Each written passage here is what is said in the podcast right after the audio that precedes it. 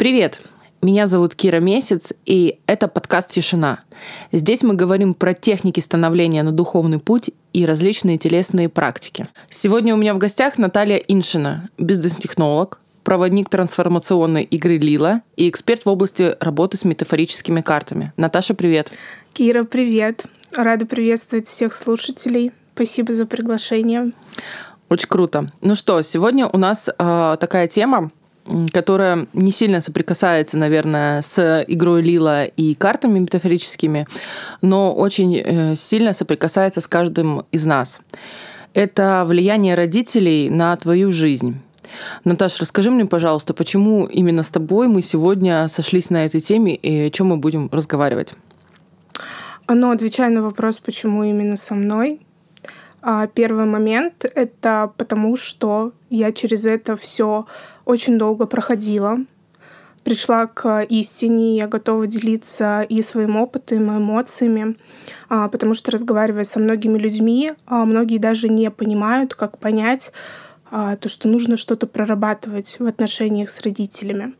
Поэтому я готова поделиться своей историей. Я уверена, что тебе будет много что рассказать. А, и в целом, так как моя жизнь просто поделилась на до и после, я готова просто об этом всем кричать и а, со всеми разговаривать долго, долго по-философски по этому поводу. Угу. Очень здорово. А расскажи, пожалуйста, вообще, как ты пришла к этой теме, какие у тебя отношения с родителями и что тебя так сильно волнует, что ты готова действительно кричать об этом на каждом шагу? Ну, на самом деле, отношения с родителями у меня потрясающие думала я. Вот. А если взять внешнюю оболочку, действительно, я выросла в любящей семье. У меня потрясающая мама, у меня сильный, мужественный папа. Они вместе до сих пор, скоро 30 лет будет. Вот. То есть я выросла в полной семье, где мне давали любовь, опеку и так далее. Почему я к этому пришла? Потому что в какой-то момент ты чувствуешь себя любимой дочерью своих родителей. А, соответственно, когда ты выходишь в самостоятельный мир, тебе становится очень сложно, но вроде бы а, чувствуя своей интуиции какими-то моментами, ты двигаешься в этом мире. Но когда ты а, достигаешь уже такого столь осознанного возраста, ты начинаешь прикладывать усилия для трансформации, да, для большей динамики в различных сферах жизни. И когда ты бьешься тысячу раз по разным дорогам в одну и ту же дверь, ты понимаешь, что что-то здесь вот не то, что-то не получается, и ты идешь по кругу, хотя ты идешь по кругу абсолютно разными путями.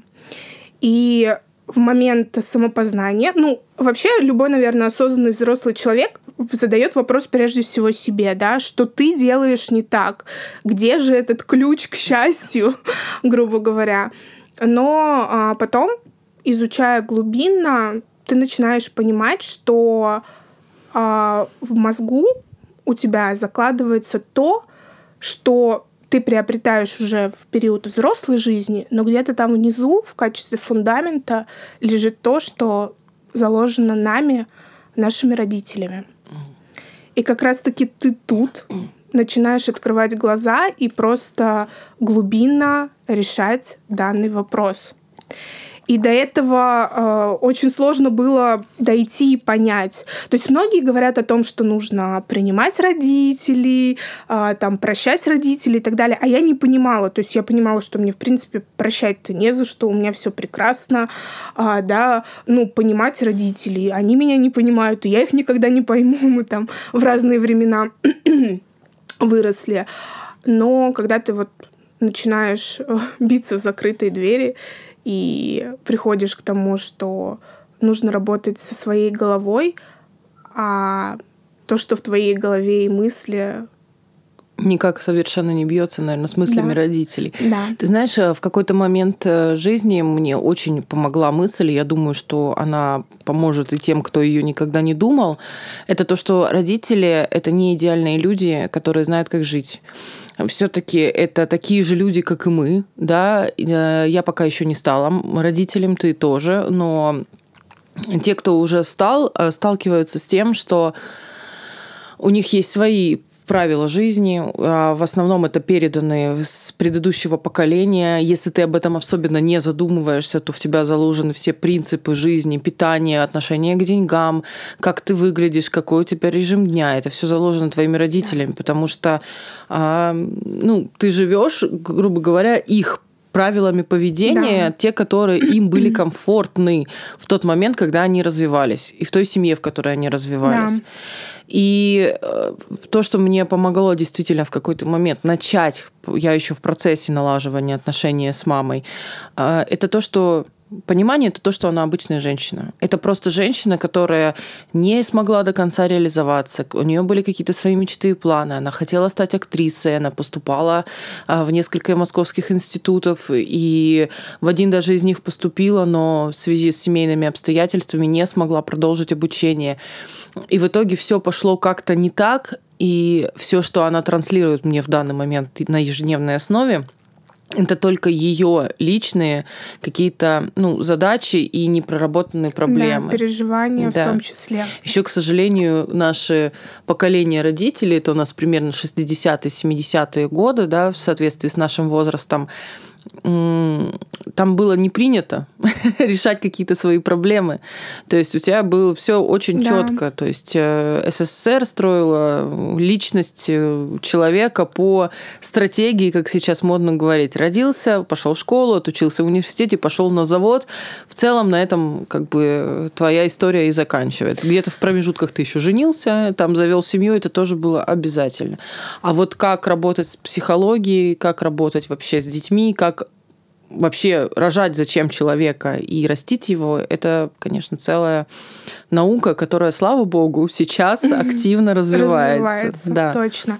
А, очень правильные ты слова сказала, с тобой полностью согласна. Еще, наверное, по поводу того, что, понимаешь, сложно прийти самому к тому, а, чтобы ты смотрела на своих родителей как на обычного мужчину, и на обычную женщину, чтобы вот эти вот роли мамы и папа просто сползли в какой-то момент с твоих глаз.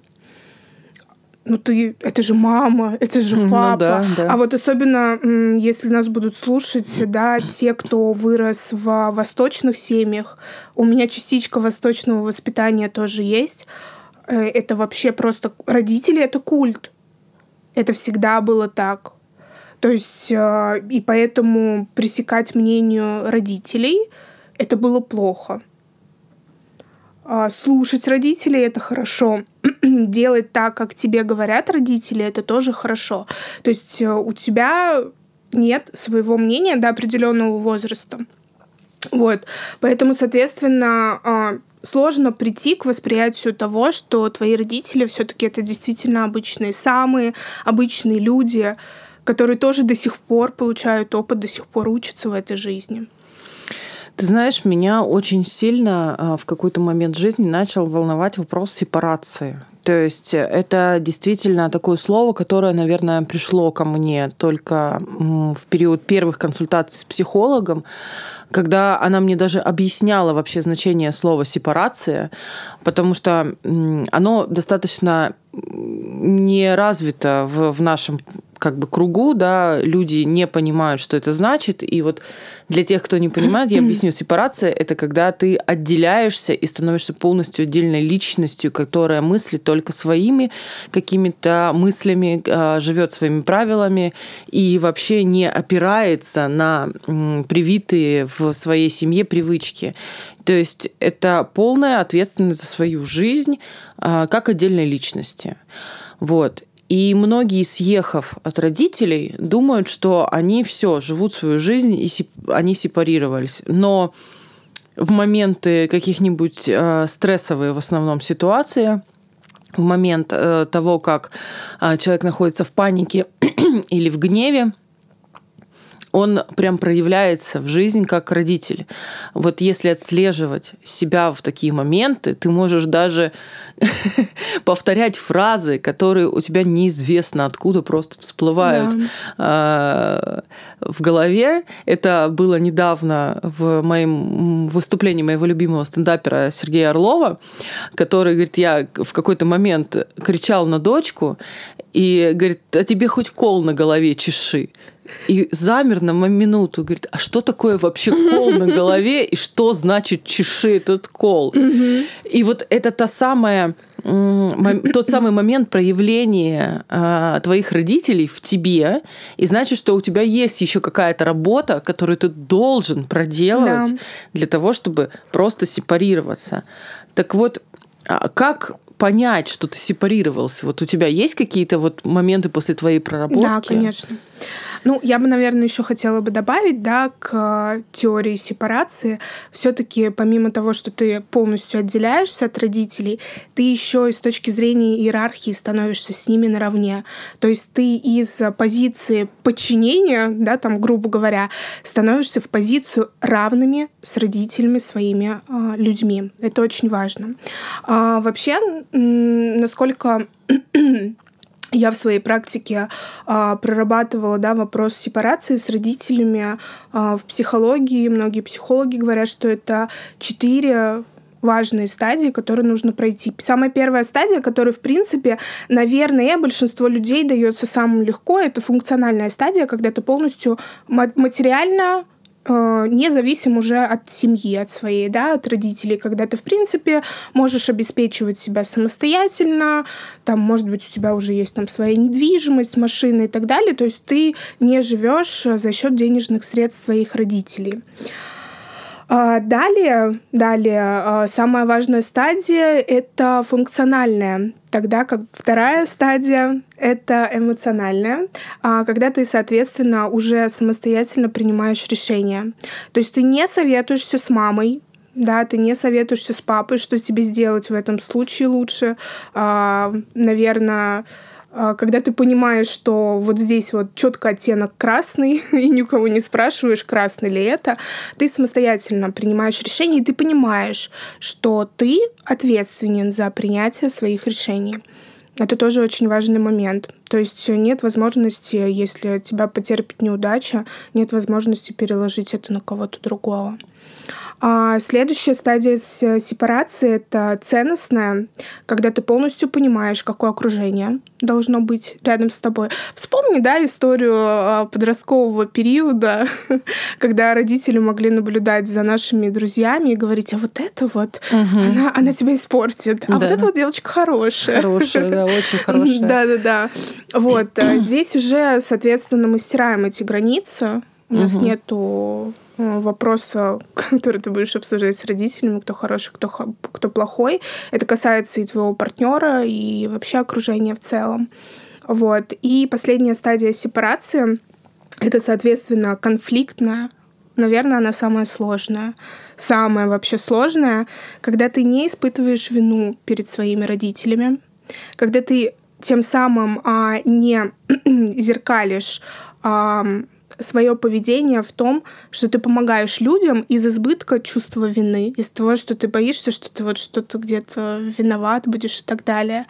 И, конечно же, когда в конфликтной ситуации, в спорах, ты четко можешь аргументировать э, свои мысли. То есть э, нету такого, что... Понятное дело, что у нас с родителями вообще разные какие-то моменты и понимания, что происходит сейчас в этом мире, да, но когда ты э, берешь ответственность за свою позицию, устойко говоришь об этом родителям, а не соглашаешься с ними только ради того, чтобы, господи, хоть бы мама с папой не нервничали. Для меня самое главное, я скажу да, да, тысячу, да.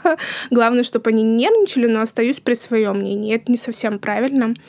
Вот. И вот это вот четвертая стадия сепарации, как раз-таки конфликтная, для многих она очень-очень сложная.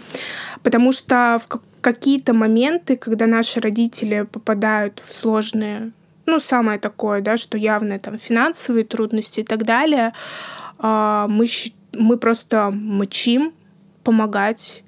И просто мы сами еще, может быть, не состоявшиеся, да, полностью, но мы вытаскиваем наши последние денежные средства, лишь бы родителям было хорошо. Да, и делаем там все возможное. Конечно, понятное дело, что когда это речь идет там о здоровье и так далее, естественно, тут вообще вопросов нет. Но в каких-то таких э, моральных аспектах Тут очень важно как раз-таки затормозиться и понять, что не нужно отдавать последнее. последнее. Ну да. У меня, знаешь, вопрос э, такой, ну, в смысле не вопрос, у меня вопрос стоит еще с мамой, вот именно как раз окружение.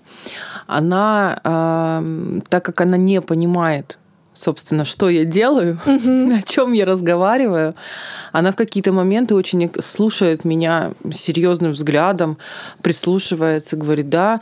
Я говорю, мам, ну вот ты понимаешь, что действительно там планеты могут влиять на состояние людей, и это, ну, как бы уже факт, мы становимся какие-то не агрессивнее, какие-то более пассивные, какие-то радостные. Говорю, и действительно, вот мое окружение, мы там занимаемся метафорическими картами, да, мы играем в лила, мы действительно видим, что это отражает какие-то шаги жизни. Это не может не работать работать, а, потому что у тебя есть подсознание, которое очень сильно и ярко проявляется в твоей личности, если ты его сама, конечно, не глушишь. И она в какой-то момент мне слушает, да, да, да, а потом она откатывается до базовых настроек, говорит, да какой-то все идиотизм, вы занимаетесь какой-то фигней, и вообще, что ты несешь? Ты должна вот там а, выйти замуж, принести мне внуков а, и работать, идти на стабильную, нормальную работу. Ты просто сидишь такой, ну, рука-лицо. И вот в эти моменты главное сделать глубокий вдох и выдох и понять, что мама — это отдельная да. личность, которую ты не должен зазывать в свою веру, и ты не должен вообще заставлять ее мыслить как ты. Точно так же ты не должен идти на поводу у нее и мыслить как она. То есть э, сепарация, вот у меня, по крайней мере, этот этап точно прошел, когда ты просто понимаю, что это отдельная женщина, а я отдельная взрослая женщина. Я больше не ее дочь. Я ее дочь фактически, но я не принадлежу ей, и я не обязана жить ее мыслями и ее выборами. Вот это, конечно, очень важная часть сепарации. Я вот хотела, прежде чем э, задать свой следующий вопрос, рассказать а, про важную составляющую моей истории, про отношения с отцом. Потому что ты упомянула, что у тебя полная семья, и росла ты в любви, и родители 30 лет в браке. Но для страх э, СНГ это, конечно, такая история со звездочкой, потому что у нас все-таки большинство семей э, без отца э, и воспитанные да. люди женщинами, да. А у меня произошла примерно такая же история. Я росла в 90-е. Это были ну, не самые легкие времена. Я помню частично, но получилось так, что мои родители а, развелись, как и многие, по причине алкоголизма отца. Вот. И я, получается, не видела его там лет с 8 до 20 своих. Вот. И когда я приехала там по возрасту менять паспорт, это была наша последняя встреча, то есть мне было 20 лет. И с тех пор до 30 лет, до 31 года, я вообще о нем ничего не слышала и не видела. И начала об этом задумываться, опять же, только когда пошла к психологу и поняла, что у меня абсолютное непринятие своей женской части – что я не осознаю себя как женщина а, в том плане, что я уникальная, прекрасная, замечательная. И я сделала такую ремарку, что вот именно вот эту всю функцию закладывает в каждую девушку отец. А, та самая ценность и достоинство, с которым потом впоследствии взрослая женщина несет себя по жизни, это именно фундамент, заложенный отцом. Но, к сожалению, у большинства этого не случается. Именно поэтому у нас э, такие жертвенные, неуверенные в себе женщины в России. Хорошо, что сейчас это меняется с космической скоростью. Но наше поколение 90-х, к сожалению, попало именно под э, вот эту раздачу. Так вот, первым моим этапом э, было понимание того, что где-то отец есть. И хорошо бы было на него вообще посмотреть для того, чтобы понять вообще, на кого я похожа больше даже. На маму или на папу, да, не по фотографиям, а как взрослая личность, 30-летняя уже женщина. А я, неважно каким способом, в общем, нашла его, и нашла я его в доме инвалидов. Он э, к тому моменту уже э, был инвалидом-колясочником. Э, который не употребляю в данный момент, но, тем не менее, все годы потребления сказались на нем самым красочным образом. То есть это в 50 ли, там, с небольшим э, лет он выглядит уже как старый прям такой дед, э, который сидит в коляске. Весьма ну, жалкое зрелище. И первая наша встреча была просто приветствием. И я ушла в машину и ревела там несколько часов, потому что это был такой шок, а, когда ты помнишь папу молодого и красивого, а потом ты видишь вот этого человека, который вообще никак не ассоциируется у тебя с твоим отцом. Потому что там уже ни мужественности, ни, угу. ни, ни силы, ничего. Там как бы человек, которому можешь помочь ты. Вот. А вторая встреча была через несколько месяцев. Я, пере, переработав тот момент, поехала к нему. И мы с ним немножечко поговорили. Я уже не плакала, но я записала его номер в свою записную книжку, дала ему свой номер, и мы начали периодически созваниваться. Он очень плохо разговаривает, он очень плохо слышит, и разговоры наши похожи больше на разговор с э, очень таким возрасте пожилым человеком. Когда я кричу ему в трубку, он мне что-то выкрикивает односложное, но это уже было некое подобие общения. Еще через несколько месяцев я поехала к нему, и мы в первый раз обнялись. Для меня это был э, прям очень сильный момент, потому что я супер тактильный человек. И вот эта история как бы прикосновения, она для меня очень много значит. Я трогаю только тех людей, которые мне приятны. Так я выражаю свою как бы привязанность. И мы уже поговорили как-то как отец с дочерью, уже по-взрослому. Он мне э, начал говорить, э, что он рад, что я приезжаю, что я выросла такая красавица и умница, что он э, горд слышать о моих успехах, что вообще как бы у нас начали налаживаться какие-то именно родительские отношения, то есть как ну, дочери с отцом. И последняя встреча э, перед как бы самым важным событием, это была вот, получается, где-то четвертая или пятая наша встреча. Угу. То есть с первой встречи прошло полтора года, и я ему впервые смогла лично в глаза сказать, папа, я тебя люблю. И для меня была это супер фундаментальная фраза. Я сейчас говорю, у меня слезы опять на глаза наливаются, потому что я считаю, что очень много нужно, во-первых, внутренней силы, готовности, и вообще столько работы сказать человеку, который не участвовал вообще никак в твоей жизни, да. кроме, конечно, момента того, что ты благодаря ему появился на свет, такие сильные слова и вообще слово папа. И когда у меня плотно в телефоне осел момент э, того, что у меня теперь есть контакт папа, и он мне периодически звонит, и мы теперь периодически встречаемся, я езжу к нему, это было для меня завершение огромного этапа принятия себя. Я поняла, насколько я крутая и насколько сильно вообще на меня повлияла вся эта история. И насколько я теперь могу сказать, что я себя люблю. Поэтому я прям призываю девушек, женщин, которые будут слушать э, наш подкаст – наладить хоть какие-то отношения с отцом, даже если он не рядом или он уже вообще не в этом мире. Есть очень много практик, а. которые прям действенно работают. Мы не будем в сегодняшнем подкасте поднимать историю каких практик, потому что каждому подходит конкретно Что-то индиви... свое откликается. 100%. Да, конкретно индивидуальные. Но я считаю, что э, по посмотреть в эту сторону, если у вас есть проблемы с самооценкой, с самопринятием, с достоинством, само какой-то ну, восхищением и проблемы с, особенно с мужчинами в жизни, в отношениях, то вам нужно посмотреть в сторону э, отношений с отцом для того, чтобы возможно, что-то поправить в лучшую сторону. И это действительно очень сильная практика, в общем, так, я расчувствовалась.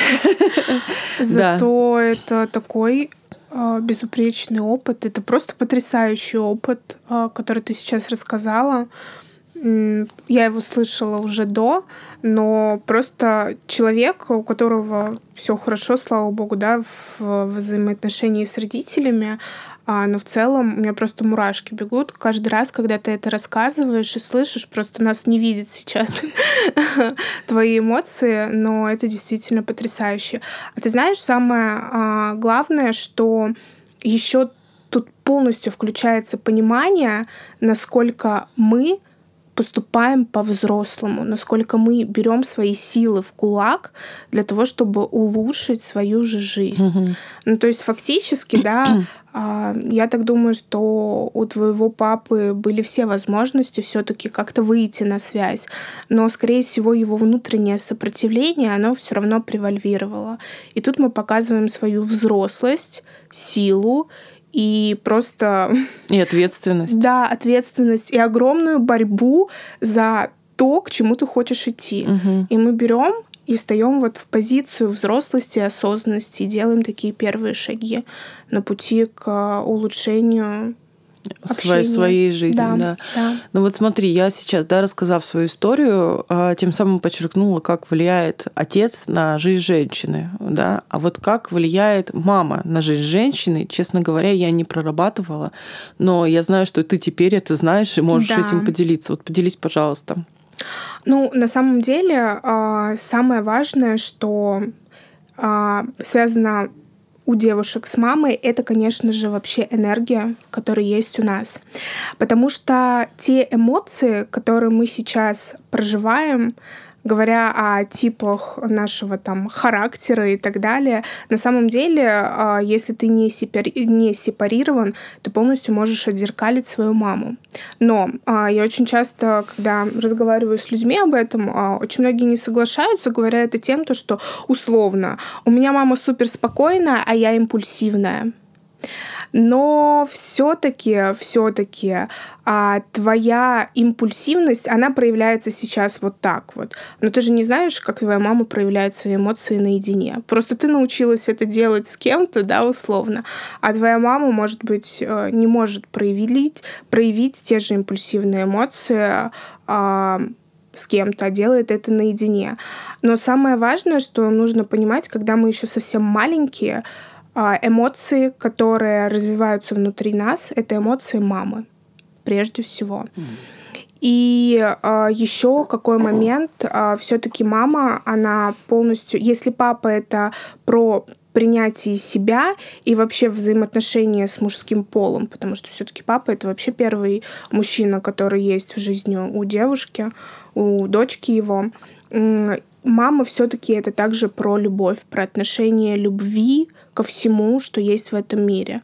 Потому что любовь — это больше про женское, да, чем про мужское. Соответственно, через маму а, мы развиваем чувство любви к предметам, к событиям, к людям, к партнеру и так далее. И вот это вот все, это идет э, отражение эмоциональной части. Эмоции это сто процентов мама угу. в нашей жизни. То есть, получается, мы от матери берем эмоции, но я бы еще, наверное, добавила, что мы от мамы берем именно вот это поведение в любви, именно да, слово поведение. Абсолютно. То есть то, как мы встроим взаимоотношения с нашими будущими партнерами, да, а, как мы строим семью, как мы ведем быт. Это даже даже не перенятие привычки, а это модель поведения да. именно. То есть мы а, подбираем, да, говорят, что очень часто мужчины наши похожи на наших отцов либо это прям полная противоположность. И действительно, ну, как бы я по себе могу судить, ну, и я общалась с множеством женщин, которые, да, подтверждают такую теорию, даже если отца когда-то не видели. Но мать дает именно структуру того, как у тебя будут складываться отношения. И да, ты говоришь, что каждый похож на мать, и э, ну, по себе я не буду отрицать. Я на нее очень похожа но я сделаю столько для того, чтобы не быть похожа в хорошем смысле этого слова, чтобы просто стать лучшей версией ее, более реализованной, более осознанной. Mm-hmm. У нее были все возможности там стать э, прекрасным специалистом, и она осознанно от этого отказывалась просто потому что не готова была брать ответственность. А я последнее время особенно очень часто говорю, я готова, дайте мне возможность, я готова брать большую ответственность на себя. Потому что я чувствую в себе огромный фундамент и силу, что да, я готова. Но это все только благодаря вот прям мо- мо- моему пониманию, как я хочу жить. Тут очень вот, вот это момент сепарации, вернемся к нему, очень важно понимать, что хочешь ты именно жить вот как ты хочешь, а не так, как хотят, да, чтобы ты не жил, как... да, твои родители. Верно. Вот это очень важное как раз разделение взрослости от э, детскости внутренней. Неважно, сколько вам лет, вы можете ребенком быть в любом возрасте и опираться на то, что мама скажет. Яркие примеры тому 40-летние мужчины, которые уже, будучи в браке, бегут к маме кушать борщ да. и, и спрашивать, хорошую жену он себе выбрал точно, или не точно, очень. Точно. А мама всегда говорит, нет, сыночка, нет. Ты нам... у меня самый лучший вообще. Да, ты корзиночка, как у меня пирожочек мой сладенький. И жена у тебя вообще о тебе не заботится. И она так это всегда произносит, что жену-то надо было выбирать как мама чтобы она тебе трусы стирала и э, пирожки пекла, а не была личностью женщины рядом с тобой. Вот это, это, прям, это прям страшно. И, к, к сожалению, это повсеместно распространено в нашем обществе. Ой. Мне просто страшно. Ты знаешь, а, я бы еще очень важную тему хотела бы добавить. Дело в том, что изучая, когда это все в теории, про сепарацию, про отделение родителей и взаимоотношения с ними, в теории ты очень много знаешь, но не знаешь, как, в какую сторону повернуть это на практике. А, и как раз-таки буквально Вообще, на самом деле, у меня проработка идет и по сей день, потому что я уже включила а, внутри своего дня, встроила, да, какие-то маленькие ритуалы, которые мне помогают поддерживать те или иные а, моменты при взаимоотношениях с родителями, да, потому что нас могут выбивать куча-куча других а, событий, эмоций, которые с нами происходят, и мы можем где-то выбиваться. Но все же, что я увидела для себя лично, все-таки, пойдя в глубину а, взаимодействия с мамой, мама это ведь еще про то, как мы себя ведем в обществе с другими женщинами. А почему я сейчас вообще а, об этом начала думать? Потому что, ну, наш век это век женщин. Угу. Давайте а, будем помнить, честны. будем честны, да, все-таки. И а, я не знаю, это я не помню, это написал автор или нет, я просто увидела эту фразу а, о том, что если ты идешь к своей маме, а, делясь своим, своей проблемой, и мама не понимает, ты идешь к своей сестре. Если сестра тебя не понимает, ты идешь к своим подругам. Если подруги тебя не понимают, ты просто идешь к таким же женщинам, а, как и ты. Но кто-то тебя все равно поймет, примет и подскажет, да, что нужно делать. Условно говоря, я считаю, что через маму мы также познаем а, мир взаимодействия с женщинами. Угу. Потому что если мама выступает э, со своими подругами и с, больш, с большим своим окружением в качестве соперниц, скорее всего, ты также себя будешь вести и в дружбе, и в взаимоотношениях с женщинами. Если же мама выступает в качестве жертвы, где она удобная, условно говоря, подругу, да, ты также будешь выступать. Поэтому а, для меня это еще плюсом все-таки вопрос взаимодействия с женщинами. Очень особенно, мысль. А особенно с женщинами, которые сейчас у нас просто восстание сильных э, женщин это безусловно, конечно. Я в эту сторону, честно говоря, не думала, но я понимаю, что мне никогда не нравились взаимоотношения моей матери с подругами. И я выстраиваю абсолютно другие отношения. То есть я пошла вот как раз от противного, и э, мои отношения с подругами больше похожи на семейные. У меня даже есть роль для каждой подруги. Одна для меня муж, вторая любовница, третья там сестра и так далее. Ну, потому что не может каждая подруга быть одинаково с тобой в одинаковой плоскости, да, там есть разные глубины, и в том числе это прорабатывается годами дружбы когда вы тоже проходите все моменты стадии брака, да, от влюбленности до желания развестись и потом до глубокой истинной любви.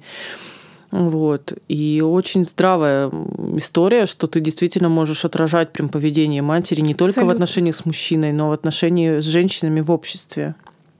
Круто. Слушай, у тебя вот еще есть брат, и я, наверное, затронула такой момент. Это как раз влияние на мужчин родителей. То есть там же какая-то наверняка зеркальная история. Просто мне это вообще непонятно, и у меня нету даже никаких вот примеров. Как да. на мужчину влияет отец и как влияет на мужчину мать? Я э, не могу уже, к сожалению, рассказать это настолько глубоко, потому что я девушка, я проходила свой собственный опыт. Но я делилась с этим братом, и несмотря на то, что ему 21 год, он меня понял а, и я делилась, также разговаривая с а, мужчинами, которые тоже проходили сепарацию осознанно, и просто прочитав огромное количество литературы. Вообще а, влияние конкретно мужчины на юношу это в первую очередь его, конечно же, мужское поведение и мужская сила по отношению к женщине. Несмотря на то, что, э, как многие, я знаю, говорят, посмотри на своего мужчину, как он относится к своей маме, так он и будет относиться к себе. Не факт. Вообще далеко не факт. Вот. А, но как раз-таки а, папа для мужчины — это вот этот проросток мужской силы, который каждый парень и каждый мужчина должен принять в своей жизни. То есть это отсутствие а, какой-либо, ну, такой вот, знаешь, великой трусости. Uh-huh. Это проявление мужественных качеств. Это, соответственно, проявление того, а, что мужчина должен быть вот этим вот гигантом и горой к своей семье, да, и мужчина это все-таки про выстреливание к цели, целеустремленность и так далее. Вот. А также мужчина по отношению к парням, а, он влияет непосредственно на возможность а, заработка денег. То есть, грубо говоря, чтобы деньги были не через, там, я не знаю, огромный физический труд, да, а все-таки через определенные таланты, определенные способности, какую-то стратегию, которая тебе будет откликаться в жизни. И если вот, например, а, материальное в жизни девушки это большая часть мамы и также часть папы, да, с учетом того, что если девушка там сильно упахивается на работе, это не проработанный папа, вот, то у мужчины наоборот, там большее влияние имеет отец. А что касается мамы, у парня это первый момент, это, естественно, принятие женского пола, когда ты выходишь в этот мир, это взаимодействие с женщинами. А, и самое, что важное, это внутренняя а, привязка к материнской утробе. На самом деле оказывается, оказывается, что мужчины а, намного сильнее привязываются к матерям, чем это делают девушки. Несмотря на то, что а, девушки со своими мамами это один пол, а мужчины, а, они очень-очень сильно привязываются к своим мамам, и как раз-таки а, мама у парня это про эмоции. Это на сто процентов про эмоции.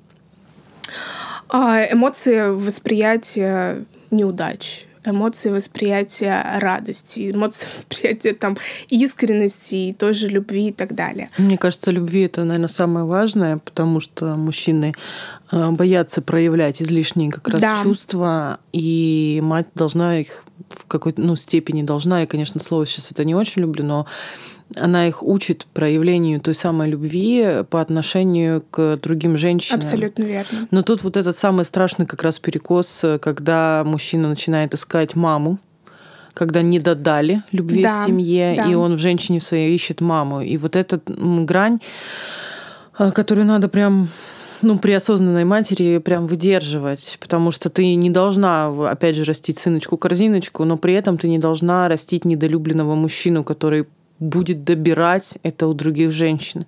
Потому что из мужчин, которые недолюблены матерями, э, по моему наблюдению, вырастают, э, ну, не бабники, но такие мужчины, скажем, облегченного поведения, которые ищут очень большое количество внимания женского, даже находясь в серьезных отношениях, они постоянно ищут подтверждение своей мужественности и того, что он может э, быть любим многими mm-hmm. и многими, при этом оставаясь просто нелюбимым самой главной женщиной в своей жизни, это матерью. И вот тут, конечно, очень такой грустный момент э, и очень тонкий. Я считаю, конечно, это решается только на уровне психологии. Абсолютно. Только с, с специалистом, потому что тут нужно осознать свою самоценность и свою мужественность э, и свое понимание, что ты уже любим своей женщиной настолько, насколько э, ты можешь быть любим, потому что мы, женщины, мы любим без остатка. То есть, если вот мужчина это твой, у вас случился настоящий матч, то ты всю себя отдаешь. А видит он это, принимает он это или нет, вот это уже другой вопрос. Вот. Да, потому что как раз-таки про чувствование. Да, да. Очень, конечно, такой э, сложный сейчас для меня момент. Э, мы проговорили. Я немножечко даже потерялась в разговоре. Э, давай, наверное, еще раз обсудим один момент и будем уже подзаканчивать, потому что мы растянулись в таких переживаниях. Э, знаешь, вот у нас сейчас у всех наступает этап, и он наступит у каждого, это когда мы взрослеем, и родители начинают угасать. И вот тут момент, конечно, проживания а, старости, проживания ухода родителей. Как-то можно себе это заведомо облегчить и подготовиться к тому, что это в любом случае случится. Потому что у кого-то раньше, у кого-то позже, но ни, никто не вышел из этой жизни живым. Угу. К счастью, на практике я не могу с этим поделиться а, к огромному моему счастью. Но все-таки а, первое поделюсь просто тем, через что я прошла, да, и как я к этому даже не знаю, морально я к этому готова или нет, потому что, честно говоря, достаточно больно это осознавать все-таки, вот. Но мы все прекрасно понимаем, что когда-нибудь нас а, в этом мире не станет, но а, прочитав книгу «Жизнь после жизни». Mm, я тоже ее читала, это потрясающая да. книга. Ты уже понимаешь, что жизнь-то после жизни есть. И как раз-таки смотришь немножко уже с другой стороны на вот этот вот момент а, потери любого человека. Вот, а, соответственно, первый момент — это, я считаю, что такое нельзя переживать в одиночку однозначно. В одиночку это будет крайне сложно. Поэтому, а, если у тебя есть семья, если у тебя есть близкие друзья, если у тебя есть близкие родные, обязательно вот этот э, сложный для тебя период он должен проживаться с ними, он должен проживаться в эмоциях. И постараться это делать так, чтобы это не были только эмоции скорби, потому что каждый ребенок просто внутреннюю скорбь в огромных, наверное, количествах проживает, когда теряет своего родителя. Да, у меня вот, к сожалению, нету бабушки и дедушки уже с папиной стороны. И я впервые посмотрела на это, да, когда для меня папа, как мужчина, потерял своих родителей ну, это больно, это ужасно, и, ну, к сожалению, мы каждый это испытаем. Но, тем не менее, я понимаю, что семья, мы, не дали сдаться, не mm-hmm. дали опустить руки, да, но, к сожалению, увы, там не у всех, да, есть семьи, партнеры и так далее. Самое главное бороться с этим не в одиночку. Второй момент, а, второй момент, который также наверняка поможет, это привносить больше положительных эмоций. Вот именно в этот период делать акценты на положительные эмоции в твоей жизни. И э, следующий период это все-таки ненадолго как раз-таки вот, наверное, на проживание двух недель, вот этих 40 дней, это подстереть немножко воспоминания, потому что больно именно от воспоминаний. И просто прийти к тому моменту, когда уже становится не так больно, да, когда ты можешь уже просто с со слезами на глазах, да, там разбирать какие-то совместные фотографии, но уже не из боли в груди. Вот. Наверное, таким образом. Но я уверена, и многие об этом говорят, кто потерял уже родителей. Главное не переживать это в одиночку. И ну... понимать, понимать, то есть, что, во-первых, они живы, пока жива наша память, в любом случае, это первый момент. А второй момент, все-таки там, там открывается для них что-то новое, это сто процентов. И твой род, э, несмотря на то, что там, да, э, произошла, допустим, потеря рода, это не значит, что ты потерял себя в этом роду. Нет. Возможно, твои силы и крыло мамина и папина возрастет еще в тысячи раз после их ухода из жизни.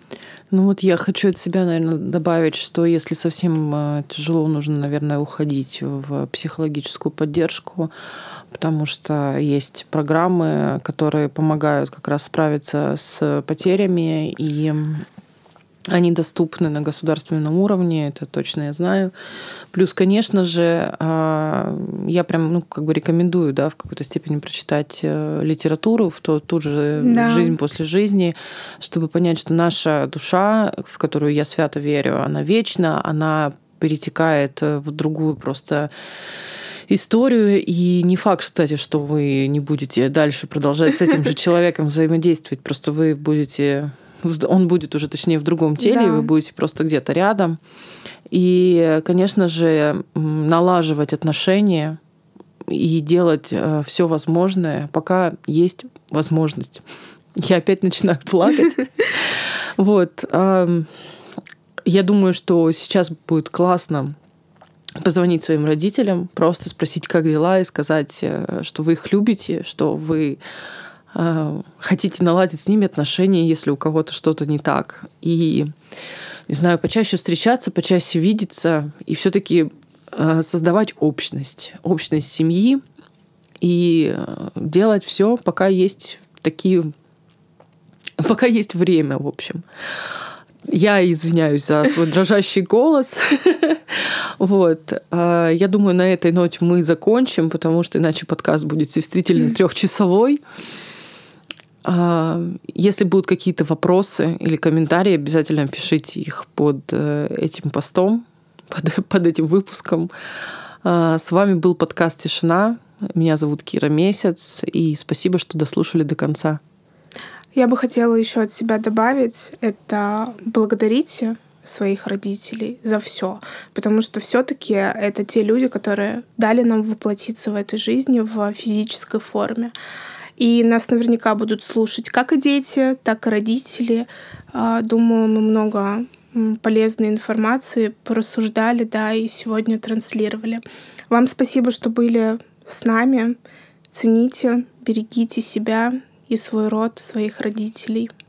Да, поцелуйте маму и папу. Если есть возможность сделать это здесь и сейчас, вы счастливый человек. Всем пока.